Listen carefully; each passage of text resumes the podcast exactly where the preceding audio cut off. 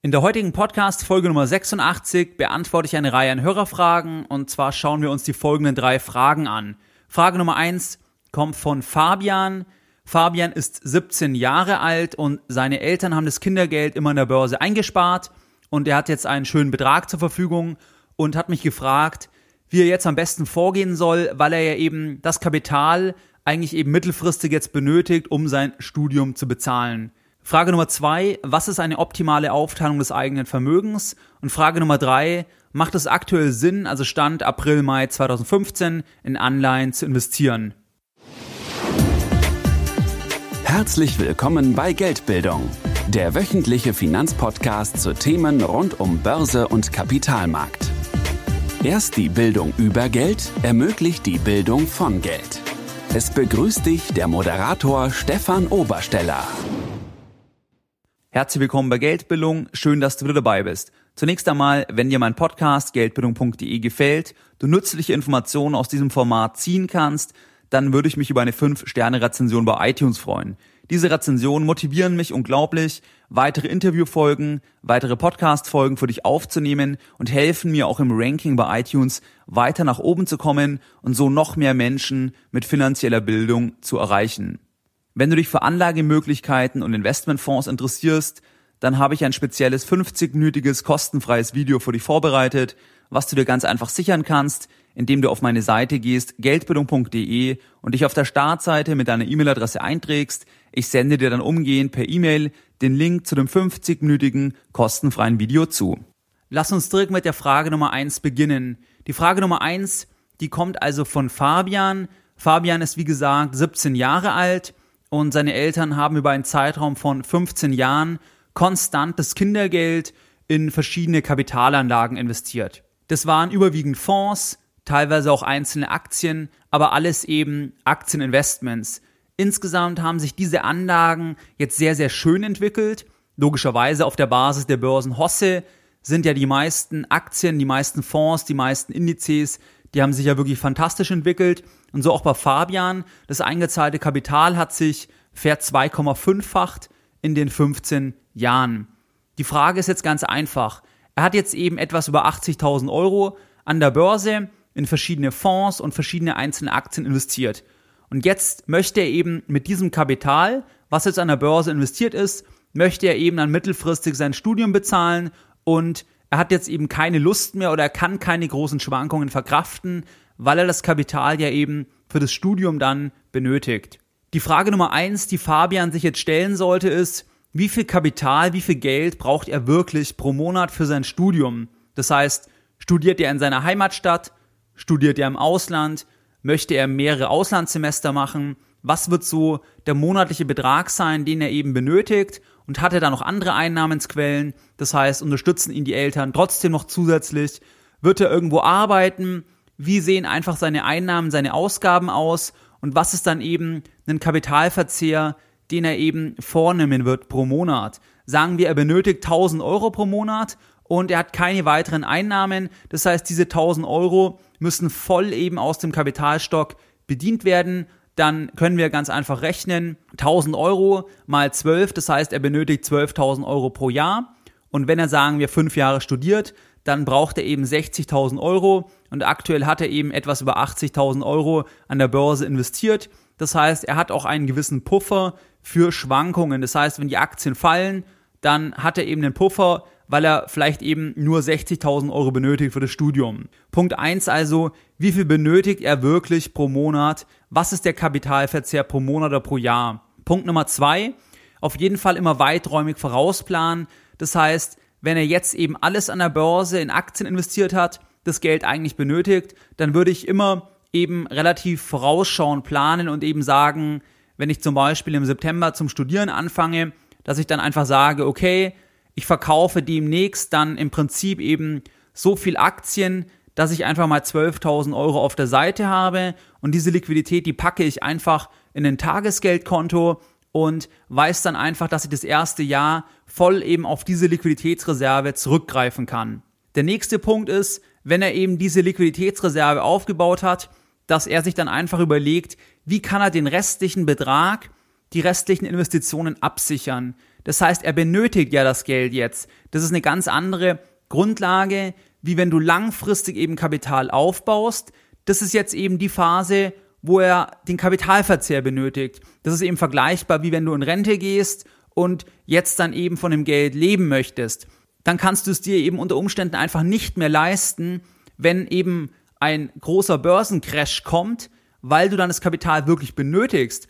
Weil wenn Fabian jetzt zum Beispiel eine Phase laufen würde, wo wir einfach eine Korrektur von 40 Prozent sehen plötzlich, weil irgendeine Riesenkrise ist, dann hat er halt ein Problem weil er das Geld ja tatsächlich braucht und dann eben nicht mehr den Horizont hat, einfach zu sagen, ja, okay, dann warte ich nochmal fünf Jahre. Nein, weil dann will er ja gerade studieren und dann braucht er das Geld in dem Moment. Und deswegen ist es eben wichtig, dass er sich in seiner Situation, wenn man quasi in diese Verzehrungsphase kommt, eben zum Beispiel jetzt Studium oder beispielsweise Rente oder ähnliches, dass man dann eben sich Gedanken macht, wie kann man das Bestehende absichern. Er hat also diese Liquiditätsreserve, das ist wichtig, und dann kann er sich eben überlegen, überwacht er entweder manuell die Positionen, das heißt, schaut er einfach sehr, sehr regelmäßig danach, was machen die Fonds, welche Positionen sind dort enthalten, dass er sich die Einzelwerte genau anschaut und eben genau überwacht, ob ein Zeitpunkt kommt, wo er eben einfach verkaufen soll. Das empfehle ich an der Stelle eigentlich nicht. Ich glaube, wenn Fabian grundsätzlich von den Investments überzeugt ist, also dass er sagt, die Aktien, die Fonds, die sind eigentlich gut. Ich will einfach im Prinzip ein Kursrisiko absichern. Das heißt, dass ich eben in einem Crash nicht alle Gewinne wieder verliere. Dann würde ich eben Fabian empfehlen, dass er eigentlich mit einem Trailing Stop Loss arbeitet in diesem Beispiel, weil dann kann er sich eben automatisiert einfach Gewinne absichern.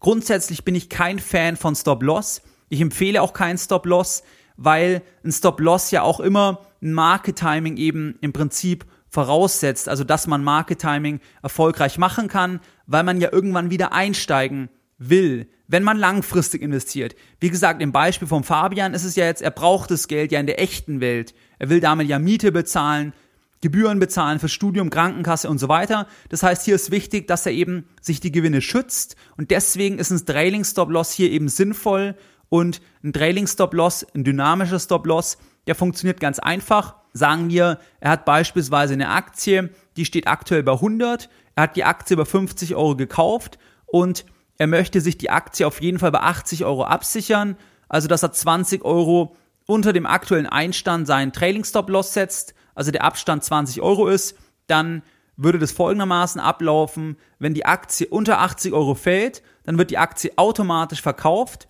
und er bekommt eben das Geld aufs Konto. Ganz klar hat ein gewisses Risiko, wenn zum Beispiel ein großer Kurssturz kommen würde, ab 81 Euro zum Beispiel, dann kann es sein, dass er eben deutlich weniger bekommt, aber das ist bei großen Werten relativ unwahrscheinlich. Der weitere Vorteil von einem Trailing Stop Loss, von einem dynamischen Stop Loss ist ganz einfach, dass wenn die Aktie weiter nach oben läuft, dass eben der Stop Loss einfach weiter mitläuft. Das heißt, wenn er den Abstand bei 20 Euro hat, dann würde es folgendermaßen ablaufen, dass wenn die Aktie dann von 100 Euro auf 120 Euro steigt, dass er eben dann den Trailing Stop Loss, dass dieser automatisch nachgezogen wird und neu eben dann bei 100 Euro steht.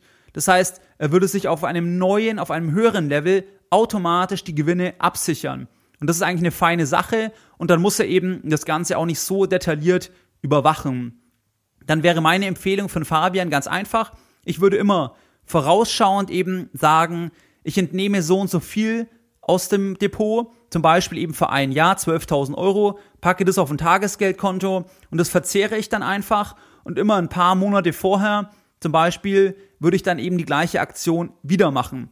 Gleichzeitig sichere ich mir eben die Gewinne mit einem Trailing Stop Loss, also mit einem dynamischen Stop Loss im Endeffekt ab und muss dann auch nicht jeden Tag im Endeffekt in das Depot reinschauen. Hier ist aber wichtig, das greift eben nur oder ist nur sinnvoll, wenn er eben sagt, dass die Positionen auch gut sind, dass er die Position auch langfristig halten will. Wenn er denkt, dass es andere Werte gibt, die besser sind, dann kann er natürlich auch verkaufen und das Geld umschichten. Aber wenn er eben an den bestehenden Aktienwerten, an den bestehenden Fonds festhalten will, dann würde ich genau diese Vorgehensweise empfehlen, eben Liquiditätsreserve zum Beispiel für ein Jahr und den Rest eben dynamisch absichern. Das Ganze ist, wie gesagt, genau gleich übertragbar eben auf einen Renteneintritt also immer auf Situationen, wo man eben dann das Kapital auch wirklich benötigt, wo man eben nicht in der Ansparphase mehr ist. Weil in der Ansparphase, wie gesagt, empfehle ich eben keinen Stop-Loss, weil ein Stop-Loss ja immer bedeuten würde, irgendwann fliege ich aus dem Markt raus unter Umständen und dann muss ich ja wieder neu einsteigen. Und das funktioniert halt in der Praxis immer sehr, sehr schwierig, beziehungsweise es lohnt sich unter Renditeaspekt in der Regel eben nicht. Was ich zu diesem Fall vom Fabian noch sagen möchte, ist ganz einfach, du siehst ja ganz klar, was es eben bedeutet, wenn du langfristig Risiken übernimmst. Weil hätten Fabians Eltern die 200 Euro Kindergeld auf ein Sparbuch getan, in eine Lebensversicherung getan oder in irgendwelche Sparverträge investiert, dann wären niemals über 80.000 Euro rausgekommen, sondern wahrscheinlich eher 40.000 Euro. Ich habe das vorher mal durch einen Zinseszinsrechner laufen lassen und man wäre eben wirklich wahrscheinlich eher auf die Hälfte gekommen. Das heißt, der Fabian konnte jetzt nur so viel Geld machen, weil eben die Eltern Risiken übernommen haben. Das heißt, die haben einfach die Sparrate in riskantere Sachen investiert und in dem Beispiel hat es sich eben über diesen langen Anlagehorizont ausgezahlt. Was noch wichtig ist, noch eine Anmerkung von mir, was ja auch spannend ist, in den 15 Jahren sind zwei Riesenkrisen dabei. Das heißt, 2000, 2001, 2002 Platzen der New Economy Blase. Da war er schon dabei. Punkt 2. Finanzkrise 2008, 2009. Da war er auch dabei. Also zweimal gab es extreme Kursdruckgänge und trotzdem hat sich eben das Ganze insgesamt ver 2,5-facht. Das heißt, er konnte eben aus dieser Sparrate von 200 Euro pro Monat jetzt eben ein Vermögen von über 80.000 Euro aufbauen. Und das ist eben genau das Spannende. Obwohl man eben viele Krisen gesehen hat, hat es sich langfristig eben ausgezahlt und man kann einfach solche Sachen auch mal aussitzen. Wie gesagt, es könnte natürlich auch in die falsche Richtung laufen, wenn man einfach zum falschen Zeitpunkt das Geld benötigt. Aber deswegen ist es eben so wichtig, dass man nur dann anlegt, wenn man eben einen langen Anlagehorizont eben zur Verfügung hat. Kommen wir zur Frage Nummer zwei, Asset Allocation. Was ist eine optimale Aufteilung des eigenen Vermögens? Asset Allocation, das ist die Aufteilung des eigenen Vermögens auf verschiedene Anlageklassen, zum Beispiel also Rohstoffe, Renten, Aktien, Immobilien. Die Kernidee ist einfach, dass die Anlageklassen sich unterschiedlich in Bezug auf die Performance, die Rendite eben entwickeln und man dann auch im Krisenfall eben den Vorteil hat, idealerweise, dass man bei der einen Anlageklasse vielleicht viel verliert und bei der anderen aber eben gewinnt und so die Verluste ausgleichen kann. Die Kernidee ganz einfach, Optimierung von Risiko und Rendite, indem man eben auf verschiedene Pferde setzt. Ein paar Worte vorab zur optimalen Allokation. Grundsätzlich, es gibt keine optimale Allokation. Das heißt, das Risiko-Rendite-Profil kann nicht perfekt optimiert werden für die Zukunft. Warum? Weil die ganzen Modellierungen, die basieren einfach auf der Vergangenheit. Das heißt, man schaut sich an, was war in der Vergangenheit die perfekte Aufteilung des Vermögens um eben ein bestimmtes Rendite-Risikoprofil zu erreichen. Das Ganze hat halt nur einen Haken. Die Vergangenheit, die hilft einem nicht, um eben in die Zukunft zu schauen. Das heißt, die Korrelationen, also die Entwicklungen der einzelnen Anlageklassen und wie die voneinander abhängen, das kann eben in der Zukunft anders aussehen, wie es in der Vergangenheit der Fall war. Und deswegen ist es ganz einfach so, dass eben diese Allokation, dass die nicht perfekt optimiert werden kann, weil man eben von der Vergangenheit nicht in die Zukunft schauen kann. Ein weiterer Punkt ist, dass die perfekte Vermögensallokation relativ viel Aufwand bedeuten würde und dass das einfach aus Privatanlegersicht eigentlich nicht sinnvoll ist. Ganz einfach deswegen, weil erstmal müsste ich ja bestimmen, was ist eigentlich 100 Prozent. Das heißt, was ist eigentlich mein Gesamtvermögen? Was ist eigentlich die Bewertung der Immobilie? Was ist eigentlich die Bewertung der Ansprüche der Versorgungswerke? Wenn du Arzt bist, wenn du Apotheker bist, wenn du Rechtsanwalt oder Steuerberater bist, was sind denn die Ansprüche eigentlich aus der gesetzlichen Rentenversicherung wert? Was sind die Ansprüche aus der Betriebsrente wert? All das müsste man ja bewerten und sich anschauen, wenn man eben wirklich sagt, was ist eigentlich meine 100 Prozent? Weil wenn ich eine Allokation vornehme, macht es ja Sinn, wenn ich eben wirklich mein gesamtes Vermögen mit einbeziehe und dort fangen eben die Probleme an, weil die Bewertung ist eben sehr, sehr schwierig, weil einige Dinge wie Immobilien, und ähnliches ist einfach nicht 100% bewertbar. Natürlich kannst du ein Gutachten machen, aber du wirst im Verkaufszeitpunkt eben nie genau den Wert des Gutachtens bekommen Und wenn du dann eine exakte Allokation machen möchtest, dann hast du ja im Prinzip nie den exakten Wert. Das ist ja eben auch ein Vorteil von Aktien oder von anderen Wertpapieren, die an der Börse notiert sind, dass du dort eben wirklich den genauen Wert immer kennst. Und zwar den Wert, den du auch eben bekommst, wenn du auf den Knopf druckst. Und das hast du eben bei Immobilien nicht, das hast du bei Kunst nicht, das hast du bei ganz vielen anderen Dingen eben nicht oder bei privaten Unternehmensbeteiligungen. Dort hast du das ja nicht, weil du nie weißt, was ist das genau wert. Natürlich kannst du ein Wertgutachten machen und so weiter, aber der entscheidende Wert ist dann immer der Wert, den du im, im tatsächlichen Verkaufszeitpunkt bekommst und bei vielen Dingen hast du das halt eben nicht. Und deswegen ist einfach der Aufwand für eine genaue Allokation fürs gesamte Vermögen, der ist einfach im Prinzip sehr, sehr hoch und es macht auch keinen Sinn, weil wir haben im ersten Schritt ja gehört, es gibt gar nicht die optimale Vermögensaufteilung und deswegen macht es auch keinen Sinn, einen riesen Aufwand zu stecken, festzustellen, was ist denn genau das gesamte Vermögen. Es geht ja einfach um Richtgrößen, dass man halt ungefähr ein Gefühl hat, bin ich jetzt mit 100% in Aktien investiert oder nur mit 20%. Das ist wichtig, aber ich halte überhaupt nichts davon, wenn man genau sagt, ich habe eine Aktienquote von 25% aufs gesamte Vermögen. Das halte ich für absoluten Mist. Das kann man eben bei dem einzelnen Investment machen. Zum Beispiel eben bei dem Geld, was man jetzt an der Börse investiert, dort ist es möglich. Aber aufs gesamte Vermögen ist es eben sehr, sehr schwierig möglich aus den genannten Gründen. Deswegen auch ein weiterer Punkt, das Rebalancing. Der Begriff sagt dir vielleicht was. Rebalancing heißt einfach, dass ich im Prinzip diese Allokation, die ich festlege, dass ich die eben wiederherstelle. Also wenn ich jetzt zum Beispiel sage, ich habe 80% in Aktien und 20% in Renten, dann kann es ja sein, wenn die Aktien sehr, sehr gut laufen, dass dann meine Aktienquote sich eben einfach erhöht hat auf 90 weil die Aktien eben so stark gestiegen sind und dass ich dann zu einem bestimmten Zeitpunkt die Allokation eben wiederherstelle von 80-20, was eben ja bedeuten würde, dass ich einfach Aktien eben verkaufen muss, um eben wieder auf diese 80% zu kommen. Ich bin hier auch kein Freund von einem ganz genauen Rebalancing aus den genannten Gründen. Es macht natürlich Sinn, dass man von Zeit zu Zeit sich das Ganze anschaut und dann gegebenenfalls eben nachbessert. Aber ich halte das auch wieder für Augenwischerei, wenn man dann genau sagt, ja, ich muss jetzt ein Rebalancing machen, dass ich von 85% auf 80% runterkomme, weil, wie gesagt, die 100% Vermögen, die kannst du schon mal eh gar nicht bestimmen. Gerade wenn du mehrere Sachen hast. Wenn du zum Beispiel eben Arzt bist, dann ist gar nicht möglich. Das macht gar keinen Sinn. Es geht aus meiner Sicht bei der Allokation nur darum, dass du grobe Werte hast, dass du eben grob ein Gefühl hast, was macht denn die Immobilie an allem aus? Was macht denn mein Gold an allem aus? Das macht Sinn, aber nicht, ich habe 20% hier und 22% da investiert, weil, wie gesagt, das ist aus meiner Sicht Augenwischerei. Deswegen gibt es nicht die Antwort, was die optimale Aufteilung des Vermögens ist, aber es gibt eben Indikationen, beispielsweise der Arero Weltfonds. Das ist ja ein abgeschlossenes Vermögensverwaltungsmandat.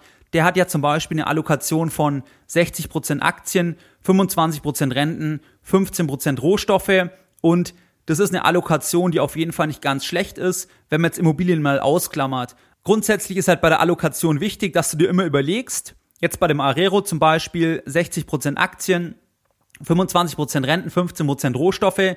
Dort ist es einfach so, Rohstoffe, was der Arero hat, kann stark schwanken. Aktien kann auch sehr, sehr stark schwanken. Die Renten sind im Prinzip das, weil die haben nur, soweit ich es richtig in Erinnerung habe, eben kurzlaufende Anleihen im Depot und die werden weniger schwanken. Das heißt also, das ist quasi eben die sichere Komponente. Das heißt einfach, dass 75 Prozent riskanter oder eben chancenorientierter angelegt sind. Und genau so würde ich es mir auch für dich überlegen, dass du dir überlegst, was darf schwanken, was darf nicht schwanken, was soll risikoarm sein, dann eben eher Renten, Tagesgeld und was soll eben chancenorientiert sein und das dann eben Aktien, Rohstoffe, gegebenenfalls Immobilien. Kommen wir zur Frage Nummer drei. Macht es derzeit, also Stand April, Mai 2015, Sinn in Anleihen zu investieren?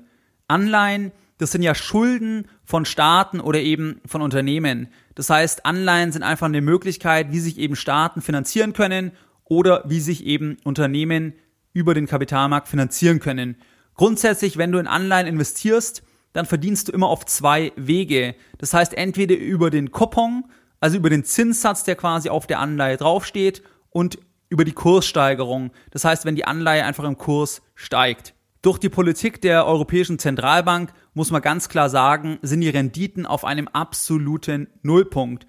Das heißt, die zehnjährigen Anleihen der Bundesrepublik Deutschland, die haben eine Rendite von 0,16, 0,20 Prozent pro Jahr, also wirklich einfach im Prinzip 0 Prozent.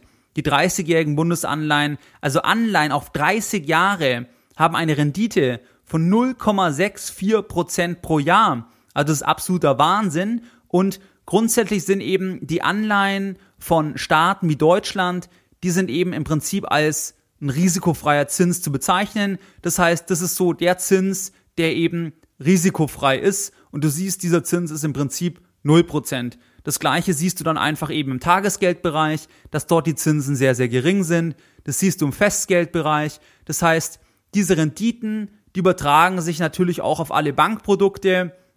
Siehst du im Lebensversicherungsbereich, siehst du im Bausparbereich und das siehst du auch im Kreditbereich. Also eben, wenn du Kredit aufnimmst, zumindest eben bei einer Baufinanzierung oder ähnliches, dass dort auch die Zinsen sehr, sehr gering sind und der Ausgangspunkt, das sind einfach die Anleihen eben der Bundesrepublik Deutschland, also quasi die Risk-Free Rate, also der Zinssatz, der risikofrei ist. Und dann kommen einfach Risikoaufschläge obendrauf. Und dann ergibt sich zum Beispiel eben der Zinssatz, den du im Endeffekt bei einer Baufinanzierung bezahlst.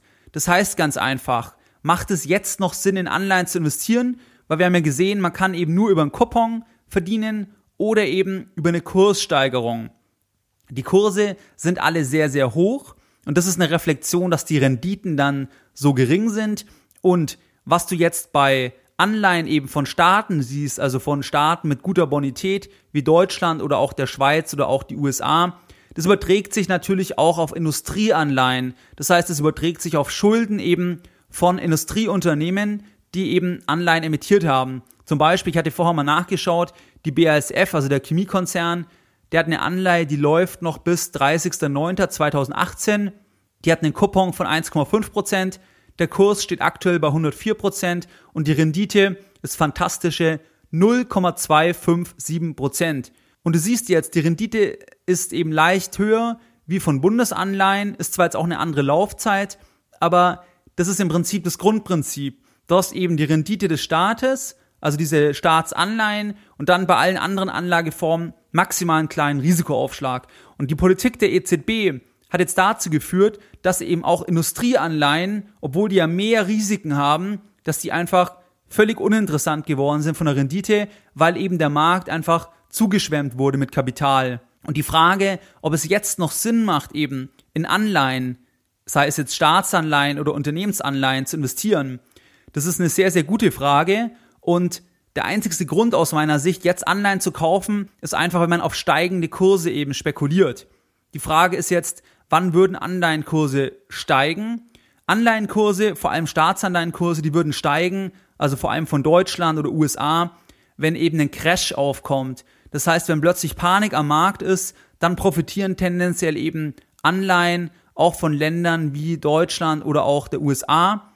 Und es wäre durchaus denkbar, dass in einer extremen Paniksituation, in einer extremen Crash-Situation auch diese Anleihenkurse nochmal weiter steigen.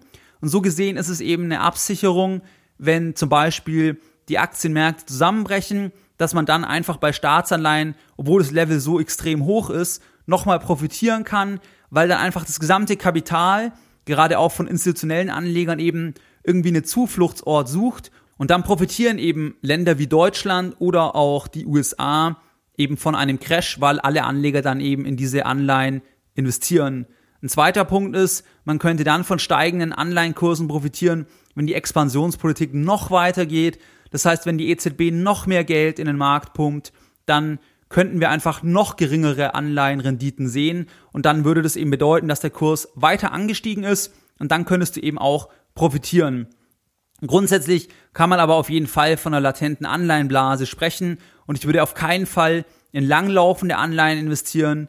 Ich würde eigentlich nicht in Industrieanleihen investieren, weil ich halte das einfach für krass, wenn im Prinzip eine Industrieanleihe eine Rendite von 0,257 Prozent hat. Das bedeutet einfach, der Markt sagt oder die Anleger sagen, im Prinzip, wenn ich diesem Unternehmen Geld leihe, dann hat das keinerlei Risiko. Und das ist einfach eine Übertreibung, beziehungsweise ich halte das einfach für nicht sinnvoll, dort Kapital zu investieren, weil gerade auch die Punkte, die für Staatsanleihen sprechen, die einzigen Punkte, dort würde man nicht so stark bei Industrieanleihen profitieren.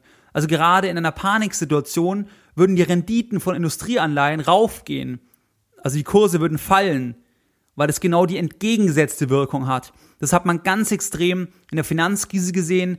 Dort konnte man eben ganz toll Industrieanleihen kaufen von Firmen wie BASF und hat dort eben wahnsinnige Renditen bekommen, weil Anleger das Geld überall abgezogen haben und nur eben in Staatsanleihen, zum Beispiel eben von Deutschland, investiert haben.